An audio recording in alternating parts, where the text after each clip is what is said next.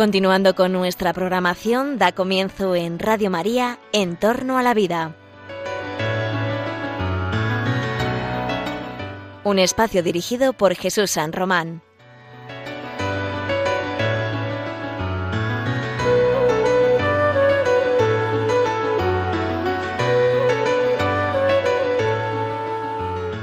Buenos días o buenas tardes ya, queridos oyentes de Radio María. Os saluda José Carlos Avellán. Este es el programa En torno a la vida. En torno a la vida es el programa en el que la ciencia, la investigación, los últimos avances de las eh, ciencias biomédicas van a estar eh, pues al día, te vamos a poner al día en estas eh, últimas novedades, en estos últimos avances y vamos a intentar revisar sus consecuencias éticas, sociales, los límites que se deben poner a tan fantásticas investigaciones. Hoy vamos a hablar de temas que, espero que te interesen porque el doctor San Román y yo mismo hemos estado pensando que este era un tema que, sobre el que teníamos que volver años después, que es el tema de las neurociencias. Si hay un órgano importante, si hay una parte importante de nuestro cuerpo que enlaza con nuestra mente, que es el soporte de nuestra personalidad, de nuestras actividades, ese es el cerebro. Y el cerebro humano ese gran desconocido hasta hace muy pocos años, ahora ya empezamos a saber muchas cosas de él. Quizá todavía se abren incógnitas mayores cada vez que profundizamos en el conocimiento del cerebro y de todas las actividades que dependen de él.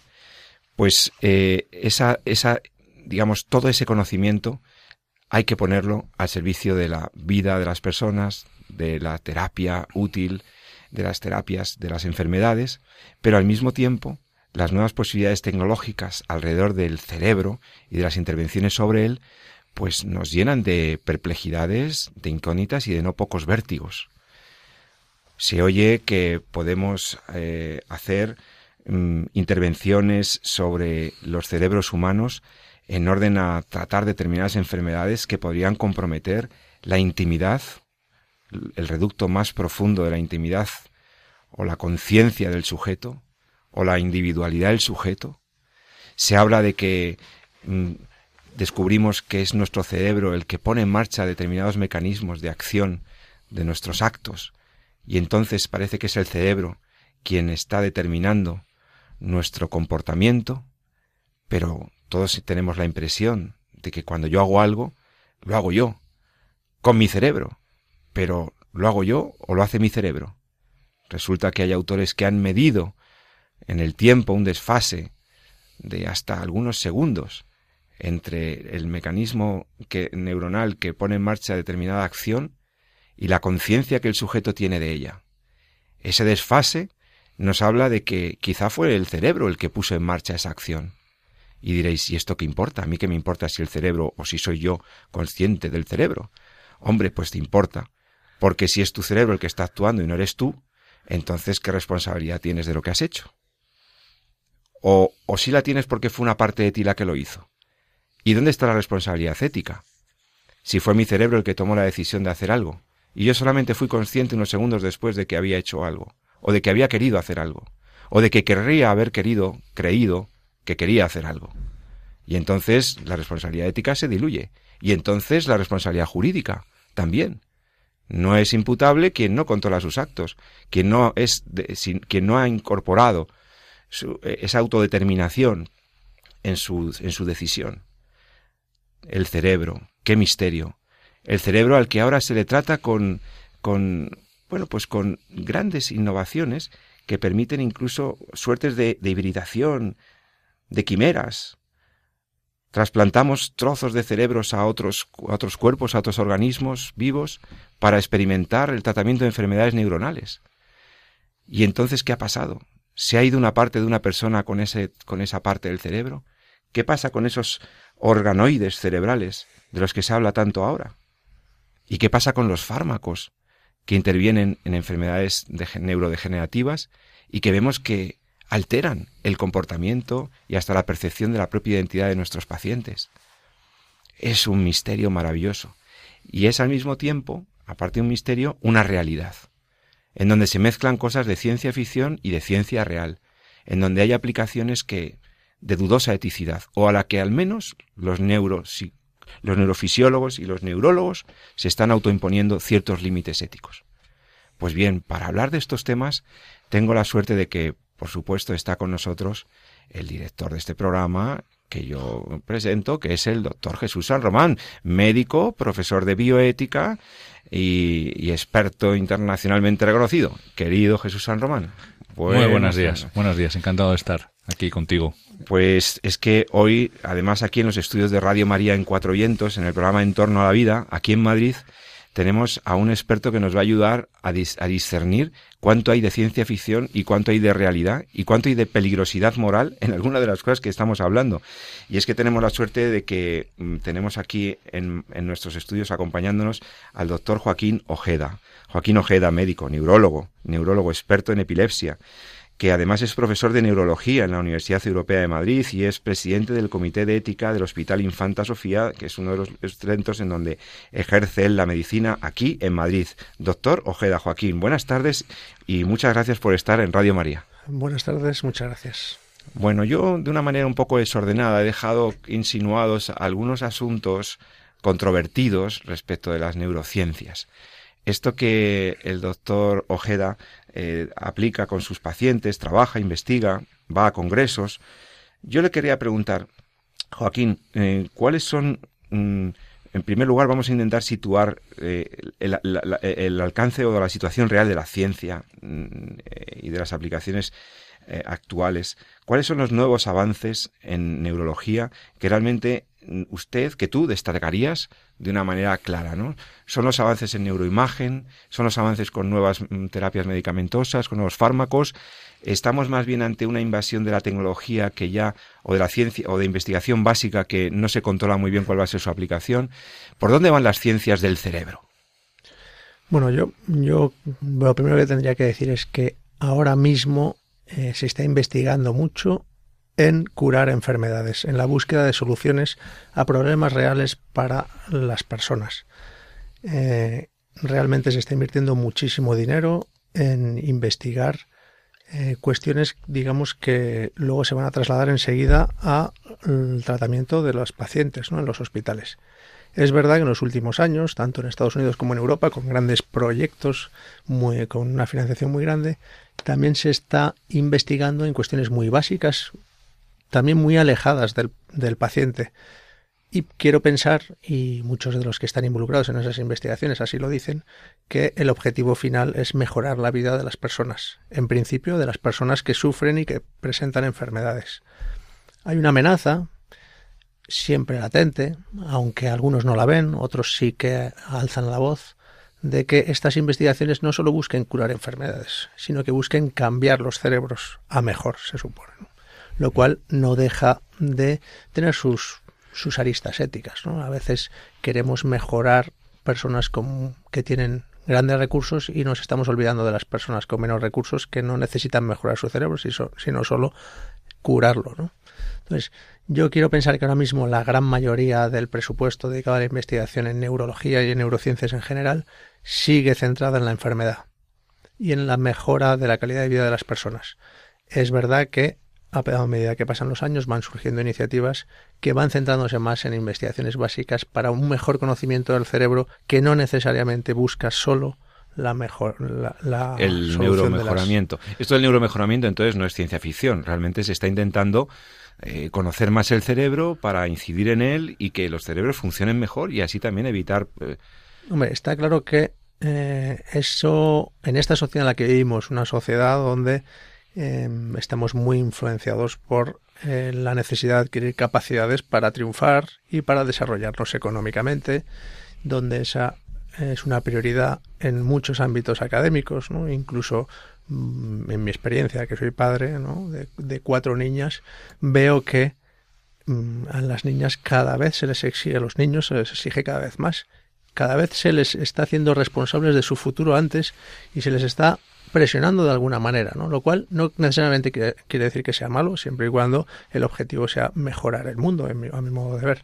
Pero es verdad que cada vez, por ejemplo, los estudiantes de medicina, eh, antes tú en sexto de medicina, cuando ya estabas terminando, ya estabas preparándote para hacer un examen MIR.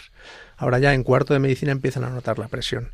Esa presión lo que te hace es, que te incapacita a veces para disfrutar de esa formación que estás recibiendo. ¿no? Estás ya mm, presentando una presión, a mi modo de ver, que está muy condicionada por, ese, por esta sociedad que ya quiere preparar para ser los mejores. Doctor San Román, ¿usted qué piensa de darle fármacos a los niños para que su rendimiento académico mejore, por ejemplo? Mm, bueno, no, yo creo que, estas cosas... a ver, a ver, me lo recuerda el doctor. Estamos cambiando de tema también. Eh, eh, no, a ver, los fármacos son necesarios eh, cuando hay que tratar una patología y yo creo que eso todos los médicos lo entendemos. Es decir, es la terapia es, el tratamiento va después del diagnóstico. Entonces tú, yo soy internista, no soy neurólogo, pero ahí me, a mí me enseñaron cuando el paciente tiene una clínica, tú haces un diagnóstico, luego enfocas un tratamiento en función del diagnóstico que tiene el paciente, ¿no? Con lo cual no tiene mucho sentido aplicar un tratamiento a un paciente que no tiene diagnóstico o incluso su diagnóstico es un está es acorde a la normalidad. Y decir, una cosa es utilizar medicación eh, que las hay, ¿no? porque la medicación al fin y al cabo es química, entonces las hay para aumentar el rendimiento en pacientes sanos, ¿no? pero eso está al margen de la clínica, está al margen de la acción del acto médico, ¿no? por así decirlo. Pero muchas de las cosas que ha dicho el, el, doctor Ojeda me parecen muy interesantes, ¿no? sobre todo para hablar de, de, lo que se nos viene por delante, que es el, todo este tema de las neurociencias y es que es precisamente esa biótica utilitarista, ¿no? En el fondo, donde lo que tiene valor es aquello que es útil, ¿no? Y por tanto, pues cuando más útil eres, ¿no? más valor parece que tienes para la sociedad. Ya no tienes ese valor en sí mismo, ¿no? Por lo que eres, sino que eh, es muy importante que cuanto antes seas útil, ¿no? O tengas resultados, ¿no?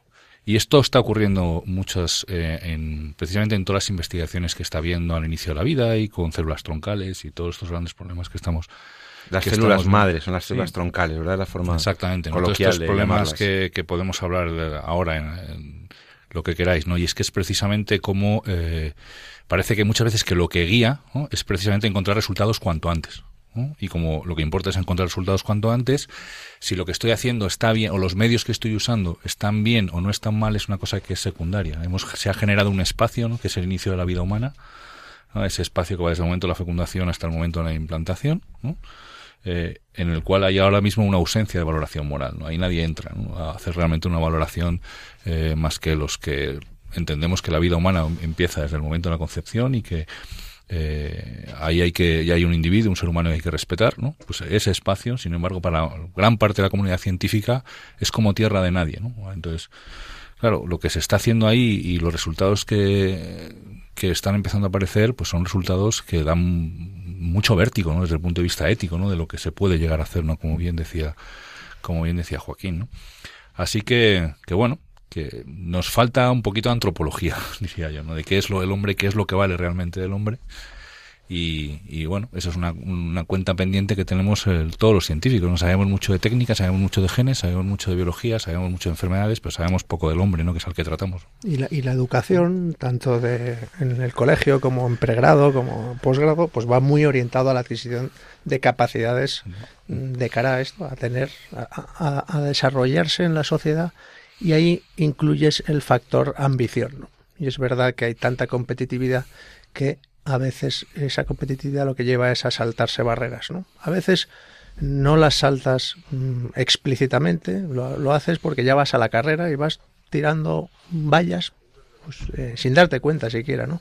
Y esas vallas es lo que hace que la dignidad humana a veces se sienta amenazada, ¿no? Por ejemplo, eh, el hecho de publicar, esto lo hemos visto muchas veces, ¿no? La publicación eh, a veces se realiza cuando no hay unas garantías de que, hay, de que realmente esa investigación se ha hecho adecuadamente. Y hemos visto grandes revistas científicas que han tenido que reconocer que no han cuidado los filtros de exigencia científica, ya no ética, de publicación de artículos. Por ahí querían ser las primeras en publicar investigaciones y se han retirado cientos de artículos que, estaban sesgados o manipulados y que realmente eh, eran una, una, una, cosa única y por lo tanto no querían perder esa oportunidad.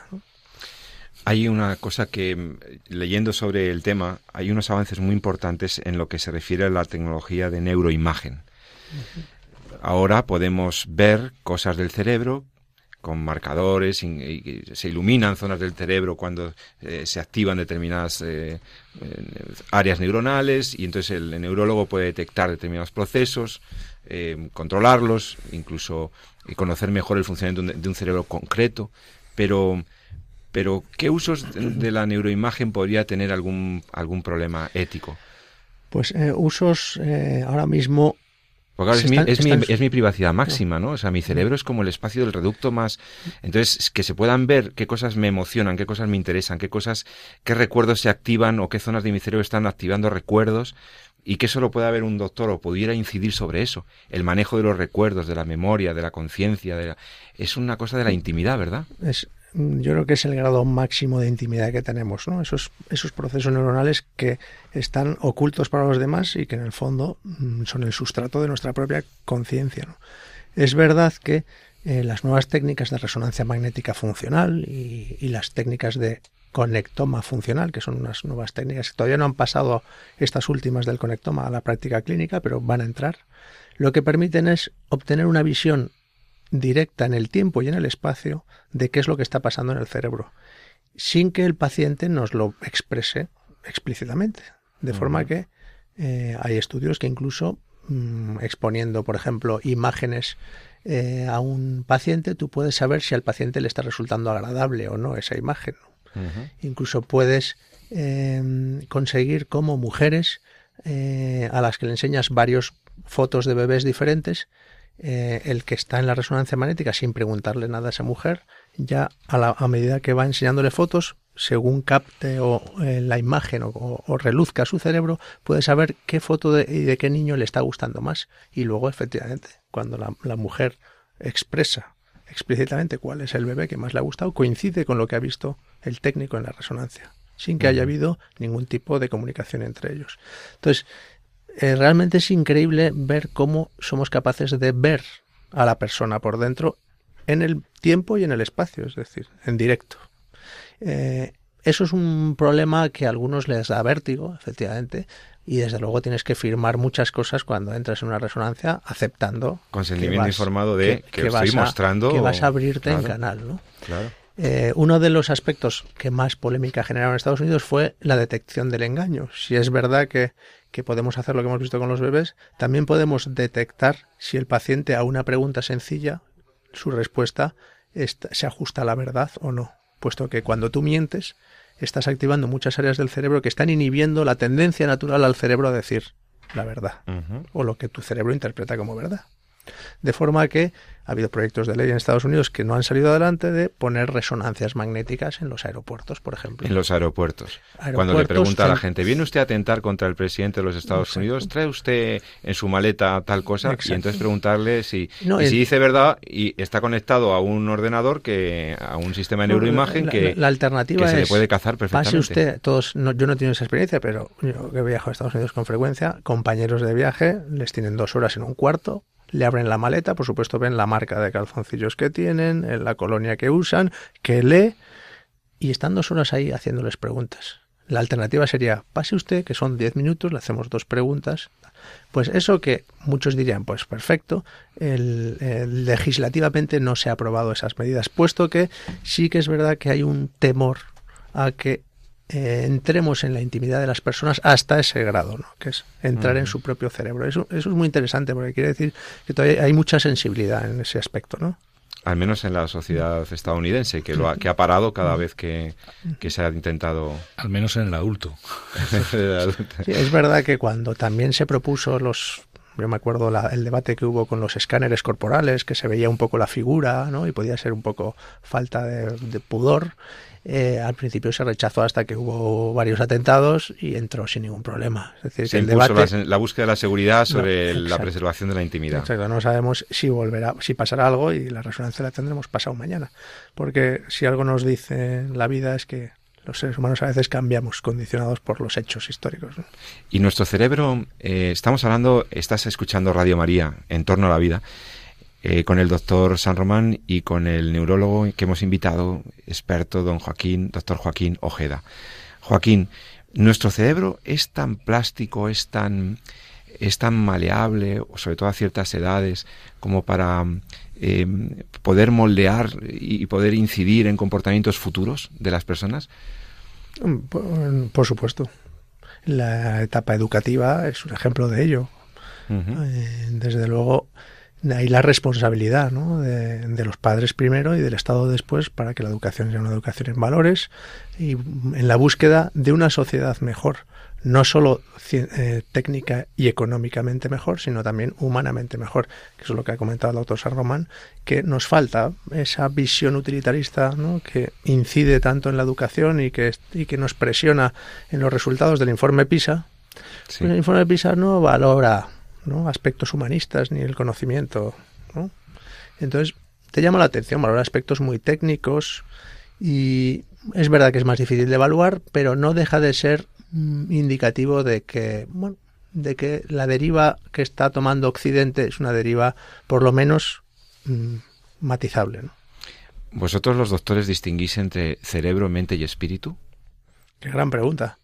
Eh, los, los neurólogos, en España no se habla mucho, hay un debate muy importante en Estados Unidos eh, que habla de que la mitad de los científicos son muy materialistas, muy mecanicistas, totalmente deterministas, lo que has comentado tú de que realmente hay, hay un porcentaje importante de neurocientíficos en Estados Unidos que no creen en la libertad del hombre. Desde luego, no cree desde luego en el libre albedrío, pero tampoco en la libertad funcional. Efectivamente, piensan que estamos determinados por nuestro propio cerebro que a su vez está determinado por todas las vivencias que ha experimentado, ¿no? Lo cual es peligroso. Luego hay otra mitad. ¿Por qué? ¿eh? ¿Por, lo que has comentado, porque es verdad que si tú no crees en la libertad del hombre, se te derrumba el sistema, ¿no? Todo, toda la, filosofía tradicional Y, actual, ¿no? Entonces, y que es donde se sustenta las sociedades civilizadas, ¿no? En la libertad, en la igualdad, ¿no? En la responsabilidad. Mm. Eh, sin embargo, luego hay otro porcentaje muy importante que no, no tiene rubor en decir que el, creer científicamente en el cerebro no invalida para eh, considerar que el, el ser humano es una criatura divina creada por Dios. Y de hecho, eh, te sorprende, ¿no? Cómo hay una, digamos, hay muy poco prejuicio a la hora de demostrar tus convicciones religiosas en Estados Unidos. No solo en la clase médica, sino en los propios eh, práctica clínica se considera y muy importante que el, el, médico en su historia clínica incluya los datos y la información de valores y de incluso de, de, convicciones, religiosas, y, de, y de si asiste o no a, a, celebraciones, religiosas, se hace práctica religiosa. Como una parte importante en la búsqueda del bienestar global del paciente, ¿no? En Estados Unidos es así. En, España, por ejemplo, el otro día mm, me llamó la atención porque una alumna, ¿no? De las que rota con nosotros en la consulta, es verdad que yo muchas veces hablo de cuestiones muy existenciales con los pacientes. Y, eh, por supuesto, cuando encaro una enfermedad degenerativa incurable, donde hay una carga de sufrimiento importante en el paciente, eh, y por supuesto se tratan todos los síntomas depresivos asociados, yo a veces eh, pregunto por cuestiones más personales. De, bueno, ¿y usted es una persona religiosa, es creyente? y algunos me dicen que sí, y entonces de ahí surge una conversación totalmente diferente y se abre una ventana y un aire nuevo en la consulta y muchas veces lo que es una consulta muy tediosa, muy oscura, realmente se transforma, ¿no? Es verdad que para eso hay que tener la capacidad de adaptarse, porque claro, en España somos muchos católicos, pero a veces encuentras otras confesiones religiosas, encuentras evangélicos, encuentras budistas, tengo varios budistas, y realmente el, yo creo que el médico tiene que conocer también esas convicciones de esa persona, porque sin duda puedes ayudarle mm. eh, en ese camino de encontrar el sentido a su enfermedad y que su, y su que es que la medicina no se la va a dar, pero que sí esas convicciones religiosas sí se la pueden aportar, ¿no? Y una alumna me decía, Joaquín, ¿tú no crees que te estás metiendo mucho en la en la dignidad de la, o sea, en la intimidad de la persona hablando de estos temas? Y, y es verdad que es una pregunta que nunca me habían hecho y mira que llevo años siendo profesor, ¿no? Y, y me decía, y yo le decía, hombre, es verdad que cuando hablo de que la enfermedad es incurable, me estoy bastiendo bastante en la intimidad de esa persona. ¿no? Y es verdad que en España tenemos el concepto de que la religión es forma parte de una de las capas más profundas e inabordables cuando no debería de ser así. Es muy muy muy bonito. Yo estoy disfrutando mucho oyéndote, porque es verdad que en Estados, o sea, es, el concepto del hecho religioso. O sea, el, yo he vivido un año, viviendo un año en Estados Unidos, eh, con mis hijos pequeños, nosotros católicos, pero en un entorno que es el entorno cercano pues a, la universidad en la que yo estaba, a la Universidad de Harvard en, Boston, es un entorno donde eh, pues, la tradición religiosa de la gente que vivía era más judía. Nosotros siendo católicos, en cualquier caso, se respeta muchísimo el hecho religioso en la vida de la gente, entendiendo que es una dimensión más de su persona, de su búsqueda de la verdad. ¿no? Y sin embargo, aquí en España, el hecho religioso lo hemos como eh, metido en un cuarto al fondo de la casa, le hemos puesto una puerta y entendemos que esa puerta no se debe abrir y no entiendo muy bien por qué. ¿no? Quiero decir, cuando alguien, como bien dice Joaquín, eh, no solamente en cuestiones neurológicas degenerativas, en la propia enfermedad terminal eh, oncológica de cualquier tipo, cuando alguien le dice que bueno, pues su vida puede estar próximo al fin, eso la propia persona no lo puede entender desde un aspecto meramente biológico o meramente clínico, ¿no? Eso le afecta a todo lo que es ella, cómo el médico va a quedar al margen precisamente de manejar esos términos con sus pacientes. Pero entonces que cuando un neurólogo de estos deterministas dice que todos somos que somos simplemente un cerebro que, rige un cuerpo y que mm, eh, o sea ¿cuál ¿Qué le contestas? O sea, ¿existe la mente? ¿Es distinta? Eh, eh, lo espiritual está claro que es una experiencia que tenemos todos. Tenga, digamos, expresión religiosa o no. La dimensión espiritual del hombre puede canalizarse con una religiosidad o puede quedar en un ámbito menos expresivo religioso. Pero en todo caso hay una dimensión espiritual, una aspiración íntima de trascendencia. Esto lo tenemos todos, ¿no? Pero yo lo que les preguntaba en, la experiencia del, neurólogo y del médico, eh, realmente, ¿qué contestáis cuando alguien dice, no hombre, es el cerebro el que da, fíjate que hemos detectado aquí, si, es que tenemos con la neuroimagen, podemos ver hasta cómo dio la orden para que moviera la mano o para que cerrara el párpado, que parece un, un acto reflejo, pero fíjate cómo aquí se detecta que tal y cual. Entonces, ¿cuál, eh, ¿somos solo cerebro y un sistema neurológico neuro complejo o, o, hay algo más en el ser humano? Y y, lo que sentimos que son decisiones nuestras, que son opciones en la vida, que son creencias, eh, ¿se soportan sobre un cerebro o son el mismo cerebro que ha hecho una combinación de, de sustancias o combinación bioquímica? Si, fuera, si fuera tan fácil de decir, es verdad que cuando uno tiene una cuando una persona es creyente o tiene una, una experiencia espiritual en su vida y probablemente una experiencia positiva, porque también las hay negativas, eh, tiene una forma de ver el cerebro que trasciende puramente lo puramente eh, eh, material y empírico. Yo comprendo que un, médico que se ha formado en una escuela muy determinista, donde, donde nunca se le ha hablado de eh, la posibilidad de que haya algo inmaterial en el mundo, de una, que viene de una corriente donde la genética te marca, donde el materialismo económico te marca, comprendo que piense también que el determinismo continúe también dentro del cráneo humano, que es el cerebro humano. Y es verdad que es difícil tener argumentos. Sí que es verdad que todos tenemos, como tú has dicho, esa, ese lado espiritual o ese anhelo ¿no? de trascendencia. Algunos no, tan, no lo tengo tan claro que lo tengan, o al menos no lo expresan. Pero eh, es verdad que del cerebro emana algo que inevitablemente no podemos abordar salvo por la detección de los fenómenos que genera, ¿no? con la fenomenología. Pero no podemos detectarlo con una, un electroencefalógrafo, una resonancia magnética. Emana algo que no es material y que además, bueno, mm, algunos te dicen que es un microtúbulo que no vemos y que no tenemos la máquina para detectarlo. Pero, eh, nadie, pero nadie lo niega. Pero nadie lo niega. Claro, es la cuestión. O sea, está claro que hay cualidades del hombre que trascienden a lo biológico, a lo material, y eso además es que lo sabemos por la propia doctrina ¿no? cristiana, ¿no? En esa dualidad, esa parte material y parte espiritual. Eso es un hecho innegable, ¿no? y yo creo que hasta la psicología más eh, lo acepta, más al margen de cualquier tipo de trascendencia de cualquier religión lo acepta. ¿no? Hay, hay cosas que tiene el hombre que no tiene el resto de ninguna otra criatura y que trascienden a lo propio material. La única cuestión es que nosotros los católicos sabemos dónde está el origen de eso. Tenemos esa, esa respuesta, tenemos iluminada la razón por esa esa respuesta. Sabemos cuál es el origen y otros, como dice bien Joaquín, pues acaban, estarán toda su vida buscando ese microtúbulo o esa proteína o esa, ese conectoma, ¿no? Que, o, ese, o, ese, quark ¿Eh? física, de la física que todavía es micropartícula. Pero es evidente ¿eh? que, o sea, llegar a, la parte espiritual del hombre a través de la razón se puede. Lo que pasa que pues si además tienes fe, te ilumina la razón, pues sabes perfectamente cuál es el origen de eso, ¿no? Aquí en Radio María sabes que puedes practicar, o sea, puedes participar enviándonos tus preguntas, tus sugerencias de temas, tus cuestiones al correo electrónico del programa. Envíanos un mensaje con tus bueno, pues expresando tus inquietudes, tus preferencias al siguiente a la siguiente dirección. En torno a la vida arroba radiomaria.es. En torno a la vida arroba radiomaria.es.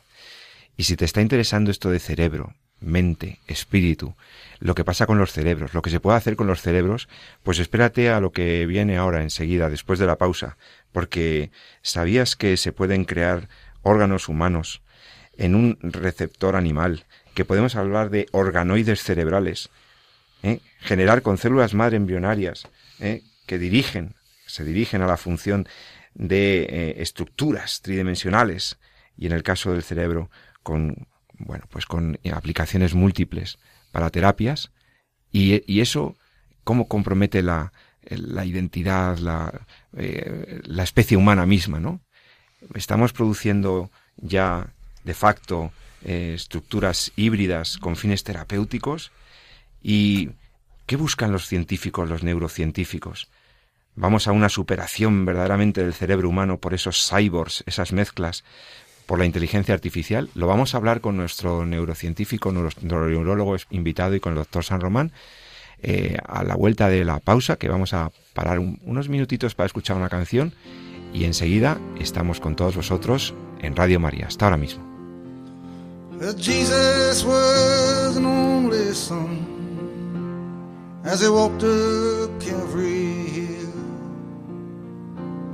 Mother Mary side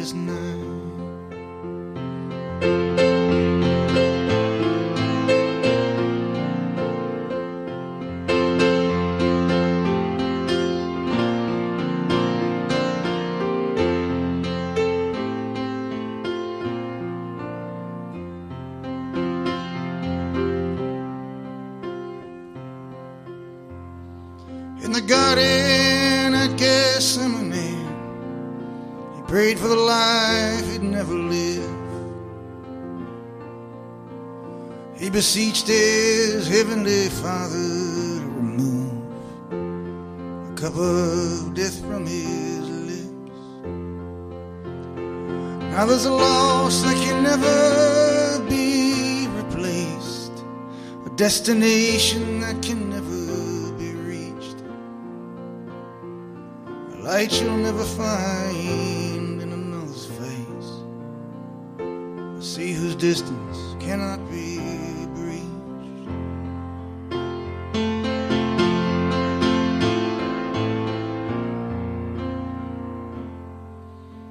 Jesus kissed his mother's hands,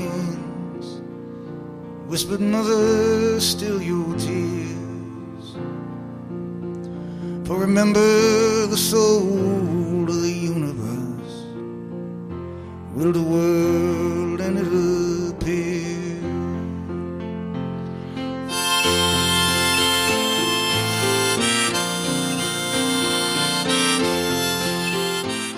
ya estamos de vuelta con todos vosotros, queridos oyentes de Radio María. Esto es En torno a la vida. Hoy estamos hablando del cerebro humano, de lo que puede ocurrir si las tecnologías y las nuevas eh, ciencias neurológicas inciden sobre el cerebro humano. ¿Estaremos haciendo neuromejoramientos? ¿Estaremos cambiando el cerebro humano? Eh, ¿Qué se puede hacer y qué no se debería hacer? Esto es el tema ético, ¿no? Esa es la pregunta bioética. Para eso estamos aquí, José Carlos Avellán, el que te habla con Jesús San Román y con el doctor Joaquín Ojeda, neurólogo aquí en Madrid e investigador también de los aspectos éticos de su actividad. Eh, Joaquín, Joaquín Ojeda, neurólogo, hemos hablado en la primera parte del programa sobre estos nuevos avances en neuroimagen, sobre los nuevos avances también en farmacología que inciden en el cerebro. Hemos visto que, y he dejado enunciado un tema que me comentabas en la preparación del programa, las quimeras neurológicas, estas estructuras que, estamos hablando de cosas que es que no hemos visto casi en las películas, ¿no? Y que ya es una, es una realidad. ¿Qué se puede hacer? ¿Qué es esto de, estos organoides, estas recreaciones que estamos haciendo con fines terapéuticos? Pero ¿en qué consisten y qué límites ves tú a esta actividad? Bueno, como, como hemos comentado antes, aparte de una investigación, la mayoría de la investigación, yo creo que mundial, que va muy dirigida a la solución de los problemas asociados a las enfermedades neurológicas y mentales, eh, está la investigación básica en cerebros. Si algo sabemos los neurólogos es que no sabemos nada del cerebro y todos los días lo vemos en la consulta. Hoy mismo veía un paciente con un alumno de medicina que es un paciente que tiene una ligera cojera, que nada 20 largos al día, que cognitivamente pues tiene una cierta limitación, pero terminó la ESO y que está trabajando con una minusvalía. Y entonces veía su escáner y le faltaba medio cerebro y parte del otro. ¿no? Era un chico que fue adoptado de otro país, enfermo, por una familia que adoptó a, dos hermanos, los dos con, con, problemas serios cuando llegaron y que con la estimulación, etcétera, hace una vida muy plena. Yo decía, es verdad eso de que casi no, necesitamos gran parte de nuestro cerebro y este es el ejemplo de este chico, ¿no? Es verdad que hablábamos de la plasticidad de cuando uno es niño, que el cerebro que le queda toma el papel de todo lo que el cerebro que le falta pero, pero me, llama mucho la atención cómo realmente desconocemos muchos mecanismos cerebrales. Y ahí está la base de que haya investigadores básicos que quieran entender más. Hasta ahora el modelo de la ciencia tradicional era vamos a investigar en animales, ¿no? Y cuando ya conozcamos el animal, entonces pasamos al humano. Con el embrión humano ha habido un salto total de esta norma, ¿no? escrita de la tradición de la investigación científica. El embrión humano sabemos que hace años que eh, se viene diferenciando un embrión de un preembrión, un término que no tiene, digamos, mucha base científica y que eh, pone el límite en la implantación en el útero de la madre del embrión en el caso del humano, de, la madre. Es decir, que entonces el llamado preembrión es el de toda la vida, el embrión preimplantacional, de menos de 14 días. Exacto. Esos embrioncitos muy, muy, muy, muy jóvenes que, que son enormemente plásticas sus células, ¿no? Es un embrión donde eh, reside todo lo que somos, ¿no? Y que en un entorno natural, pues es el continuando su desarrollo, termina siendo un adulto, ¿no? Un adulto que vemos en nuestras consultas, como hoy he visto en la consulta de epilepsia, dos pacientes que en esa etapa embrionaria no desarrollaron adecuadamente su cerebro y esa es la causa de su epilepsia en el adulto. Mm. Entonces, muchas veces nos tenemos que retratar a la vida de ese individuo cuando estaba en la etapa embrionaria. Eh, entonces, esos embriones son el origen de todo. Si conocemos la formación del cerebro, tendremos muchísima información para luego tratarlo.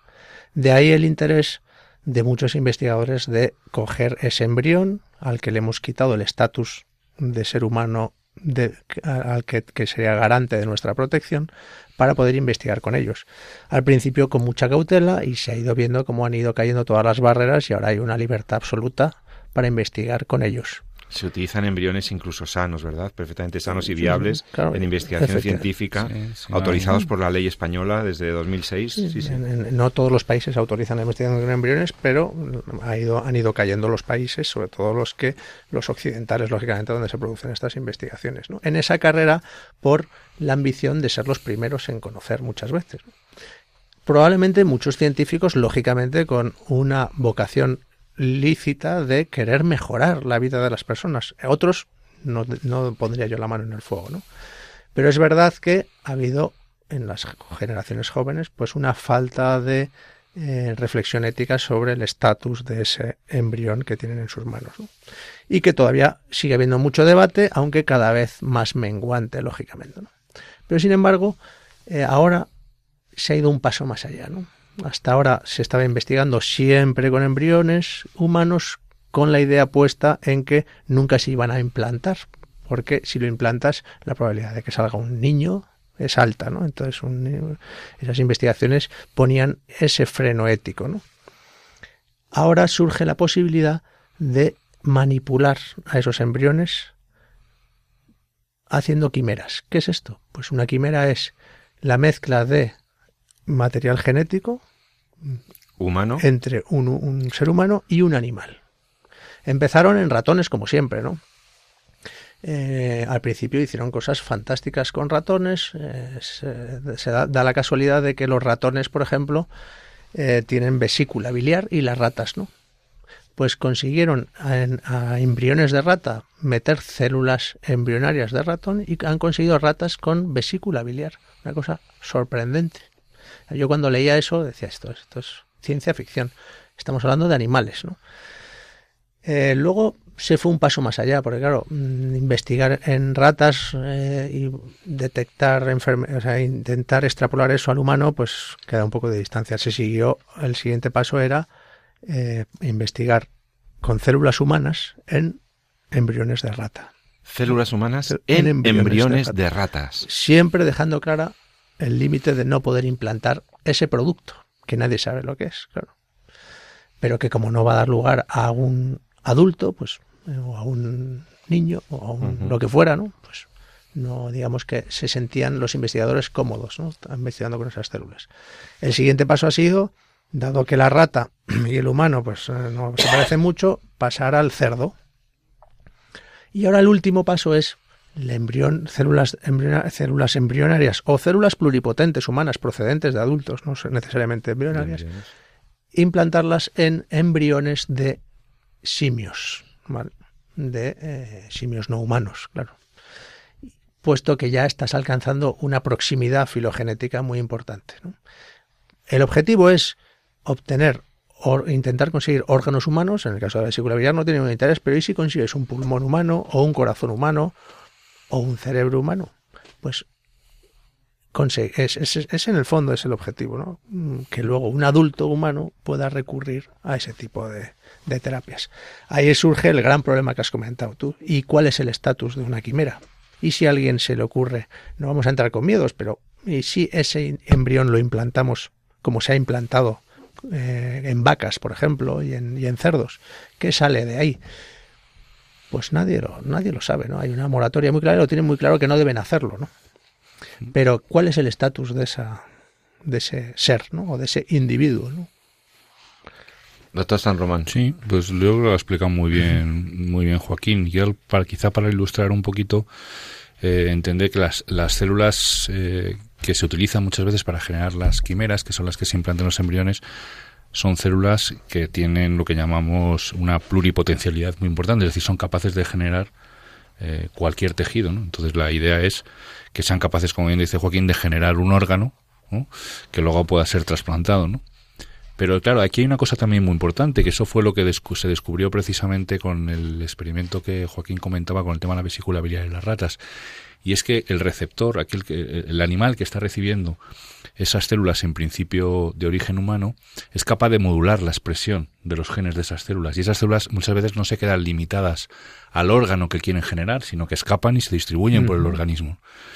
Entonces, ¿qué pasaría y esto es una de las grandes mm, dudas que hay, si esas, esas células que igual tienen el origen de generar un pulmón para trasplante, se escapan y acaban integrándose y mezclándose con las células del cerebro del animal. Tendríamos entonces un, cerebro quimérico, ¿no? medio simio, medio humano. Y entonces, eh, claro, ¿cómo definimos eso? ¿no? ¿Qué, ¿Qué valoraciones hacemos de eso? ¿no? Y entonces, eh, insisto, aquí el problema no está solamente en eh, en una cuestión técnica, en una cuestión de que como todavía no sabemos, mejor no hacerlo. ¿no? Si no, no, aquí hay que hacer eh, una valoración más profunda ¿no? de exactamente cuáles son eh, los límites de la investigación, ¿no? que incluso, ¿no? que esto pasa también con el tema del trasplante de órganos, ¿no? ¿Qué órganos son incluso susceptibles para trasplante, ¿no? si podemos jugar con un corazón, pues igual sí podemos jugar más con un pulmón o con un corazón o con un riñón, Pero claro, cuando hablamos de cerebros, cuando hablamos de órganos identitarios, ¿no? como puede ser el cerebro o incluso la línea germinal, lo que son pues, ovarios o testículos, etcétera, pues ahí parece que hay algo diferente. ¿no? Decir, ahora ya estamos, todo lo hablamos en el programa anterior, estamos en un momento en el cual somos capaces de cambiar el programa genético que, que vamos a transferir a nuestros propios hijos. ¿no? Quiero decir, la CRISPR-Cas9 ya se ha visto, no somos capaces, lo, salieron los experimentos de, de Hill en relación a, la manipulación de embriones en la transmisión del VIH. Es decir, somos capaces de cambiar el genoma del ser humano y ese genoma cambiado, ser eh, esa generación lo trasladará a sus siguientes generaciones. Y sin embargo no sabemos realmente lo que acabamos de hacer. Y estamos ya eh, provocando una cascada de generaciones que van a llevar un, un, genoma alterado por nosotros sin que nosotros realmente sepamos qué es lo que hemos hecho. Con lo cual, eh, en el fondo es todo lo que significa es una llamada a la responsabilidad. ¿no? Quiere decir, ahí está muy claro lo que está pasando entre el momento de la concepción y el momento de la implantación. Y es precisamente ese espacio que se ha creado eh, desprovisto de cualquier estatus en el cual se, se, humanice al ser humano en esos primeros momentos de su vida. ¿no? ¿Para qué? Para poder jugar con él, manipularlo, investigar, etcétera, etcétera. Es verdad que los fines de la investigación pueden ser buenos, no quepa la menor duda. ¿no? Pero hay, hay técnicas que, por mucho que los fines sean buenos, son intrínsecamente malas por el objeto de la técnica y es aquella que lleva toda la manipulación embrionaria. Y el fin no justifica los Medios, ciertos medios. Eso lo hemos hablado también, ¿no? esas partes constitutivas del acto moral, ¿no? Y no solamente es la intención, también es el objeto, ¿no? Es decir, la técnica en sí misma. ¿no? Antes de que se nos acabe el tiempo, es que he mencionado dos cosas que, bueno, hay dos casos en las que querría una aclaración también si estamos hablando de ciencia ficción o si realmente es algo factible y por lo tanto qué límites habría que poner. Por una parte, eso que se habla de la interfaz eh, cerebro-mente, ¿qué es eso? ¿De qué estamos hablando? Y por otra parte, mm, la posibilidad de la que enunciaba yo antes de la, de la parada para la canción, cuando hablábamos de si realmente a lo que vamos es que la inteligencia artificial va a ir eh, modulando una nueva una reconstrucción del cerebro humano y incluso superar al cerebro humano, ¿no? Dos temas, rápidamente. Fíjate que tenemos pocos minutos. Que la inteligencia artificial nos supera en algunas cosas así. Que si yo para llegar aquí he puesto Google Maps, o sea, para que me diga cuál es el camino más, eh, mm, el, que tiene menos tráfico. O sea que en ese herramienta hay herramientas que son extraordinariamente útiles. Eh, otra cuestión es cuando ya se pretende, y esto Elena lo dice muy bien cuando, cuando aquí, entender que eh, hay diferentes grados de persona y que uno es más persona a medida que es más tecnológico. Entonces, esto es lo que dicen los transhumanistas, ¿no? Quiere decir que cuanto, más tecnológicos somos, más estamos... Sí, pero yo hablo de algo que, que sale a veces en las noticias de divulgación más o menos rigurosas, de los chips, igual que le metemos chips a los perros y tal, ¿por qué no algún día meter chips y eh, generar estructuras que combinen... Eh, eh, en el cerebro funcionalidades de, de, la tecnología más avanzada con, con, la base biológica. Bueno, esto ya se hace. Eso ya hay implantes cocleares, hay implantes visuales, hay, hay, eh, tecnología que nos ayuda. ¿Llevaremos el móvil en el cerebro? De momento tenemos eh, ya cyborgs o implantes que mejoran un déficit. La cuestión es si lo van a mejorar. Si te van a meter en el cristalino, te van a hacer un trasplante de cristalino y te van a poner una lente modular tecnológica que se autocarga con el, ¿no? con el, la sal del humor vítreo y entonces vas a ver a dos kilómetros de distancia. Por ejemplo, o que eso mm, yo no lo veo tan lejos, ¿no? O poner un detector detrás para poder ver con, como si tuvieras ojos detrás, un detector de presencia. Pues eso sería mejorar la especie humana. ¿Qué pasa? Que no está exento de riesgos esas técnicas. En general, si algo sabemos es que manipular los cerebros eh, es peligroso. Hay muchos riesgos de, de, problemas, incluso de cirugías de baja agresividad en el cerebro, que te pueden, a un paciente que estaba bastante bien, dejártelo fatal. Ahora, eh, ¿que llegará? Pues yo creo que no demasiado. Yo creo que no demasiado. El ser humano está bastante perfeccionado, no nos engañemos. Eh, cuando uno está sano, eh, los apoyos tecnológicos le ayudan, pero está bastante bien conseguido. El Señor nos ha creado bastante bien. Eh, yo creo, nuestros padres cooperan a que la cosa yo creo que Unos mejor que otros, ¿verdad? El doctor Sarroban tiene siempre un, aspecto espectacular, es un hombre acabado, inteligente. no creo. Unos mejor que otros, pero todos bastante bien acabados. Menos mal que no se le ve a través de la radio. Exactamente. luego, luego alguno se va a llevar alguna sorpresa. es verdad que podemos mejorar y hay a veces presión social de padres que quieren que sus hijos que sacan notables ven que a otro niño que sacaba suspenso, le dan una pastillita y saca sobresalientes y dicen, oiga, doctor, ¿y por qué mi hijo no? Pues porque su hijo no tiene una, un problema médico, que es un trastorno conocido, con una disregulación dopaminérgica, y por lo tanto es verdad que esa pastillita le podría ayudar a centrar más la atención y sacar sobresalientes, pero desconocemos cuál es el efecto. Y además estaremos limitando seguramente el esfuerzo de ese niño y estaremos siendo injustos porque habrá otros niños que no puedan pagar esa pastilla. Es decir, que hay muchos conflictos eh, y muchos mm, problemas éticos que podríamos hablar pero el mejoramiento de las personas empieza por la educación. Ese es el, ese es el mejor neuro, neuromejoramiento y es donde el Estado realmente tendría que financiar ¿eh? Eh, seriamente. Y luego está el problema de reducir el hombre exclusivamente a sus capacidades neuronales, ¿no? más que eso también, ¿no? Entonces, eh, bueno, pues es un reto ético en el fondo, pero es que la, tecnología está cada vez más presente en nuestro entorno, ¿no? Entonces, una cosa es que el hombre se ayude eh, utilice las herramientas tecnológicas en su quehacer, ¿no? igual que antes pasamos del azado al, arado, ¿no? pues podemos pasar de, de una herramienta tecnológica a otra que nos ayude mejor. Y otra cosa es que sea la tecnología la que nos haga más personas. Y, y, a mí me llama mucho la atención, ¿no? Cómo los pacientes encaran de manera tan diferente la enfermedad. A mí eso me sorprende que no haya más investigación en detectar cuáles son incluso las bases biológicas o neurológicas de eh, la resignación o la aceptación de una enfermedad que te permite llevar la misma enfermedad de una manera radicalmente distinta. ¿no? Digo, ¿y por qué se investiga tanto en algunas cuestiones y se investiga tan poco en otras? ¿no? Es, es, sorprendente, es sorprendente que efectivamente todavía nos queda mucho por saber del ser humano ¿eh? y no creo que lleguemos a alcanzar, porque si no podemos conocer su cerebro, ¿eh? nunca, hmm. no te digo ya conocer a la persona. ¿no? Bueno, lo que está claro. No, no, encontrar herramientas eugenésicas, ¿no? Que esto es cuando en el fondo. Eh, explíquese, explique eso de la eugenesia. Bueno, la, eugenesia. 30 segundos. eugenesia significa, es en el fondo el mejoramiento de la especie. El problema es cuando eh, la eugenesia, o ese mejoramiento de la especie, constituye la principal herramienta para descartar quién es válido, quién merece vivir, quién no merece vivir, quién tiene hueco en mi sociedad y quién no lo tiene. ¿no? Esto no es nuevo, antes lo teníamos en, antes se veía precisamente en los, en, los enfermos, por ejemplo, un ejemplo típico en, la Esparta antigua, ¿no? cuando los niños eh, que nacían con enfermedades eran descartados, porque no eran, ni iban a ser buenos guerreros. Ahora mismo lo vemos, por ejemplo, en la fecundación in vitro y en el diagnóstico genético preimplantacional, ¿no? cuando los, hay seres humanos que no eh, encajan en aquello que busca la técnica de la fecundación in vitro, bien porque bueno, pues no se desarrollan con suficiente viabilidad, o bien porque viene alguna enfermedad que no es la que se busca en ese momento, o bien porque no son compatibles, en el caso del medicamento, con aquello que se busca en el nacimiento y son descartados. Eso es eugenesia, en el fondo es cuando yo clasifico y descarto en función de mejorar la especie.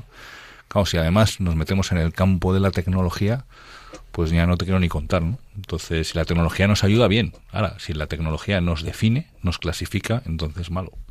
Doctor Ojeda, entonces, ¿cuál es el último mensaje? Los neurocientíficos vemos que nos pueden ayudar muchísimo. Hay enfermedades eh, que afectan al cerebro y que pues, pues ya estáis tratando con éxito, estáis controlando muchísimos síntomas, equilibrando comportamientos, ayudando mucho a vuestros pacientes.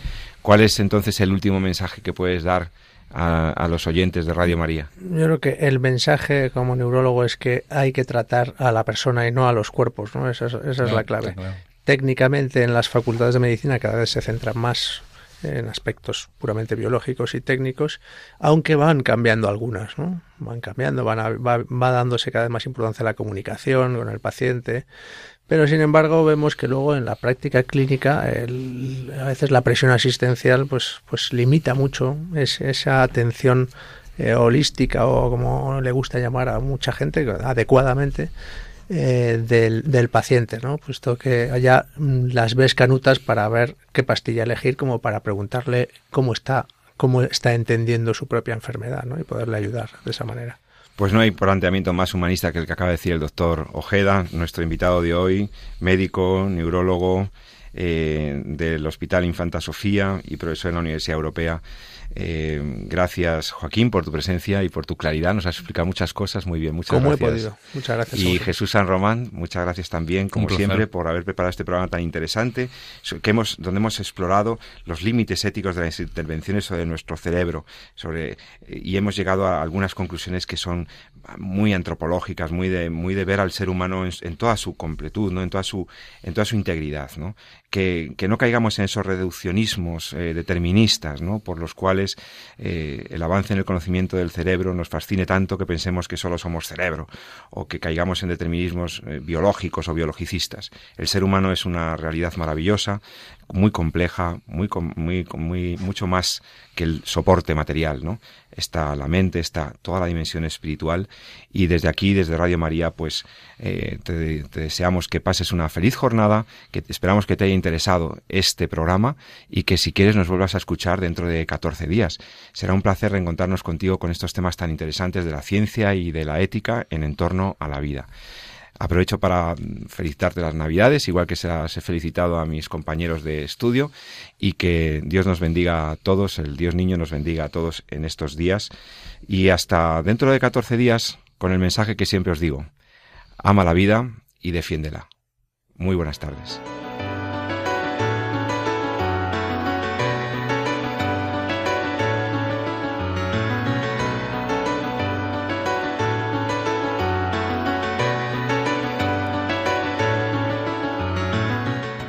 Finaliza así en Radio María, En torno a la vida. Un programa dirigido por Jesús San Román.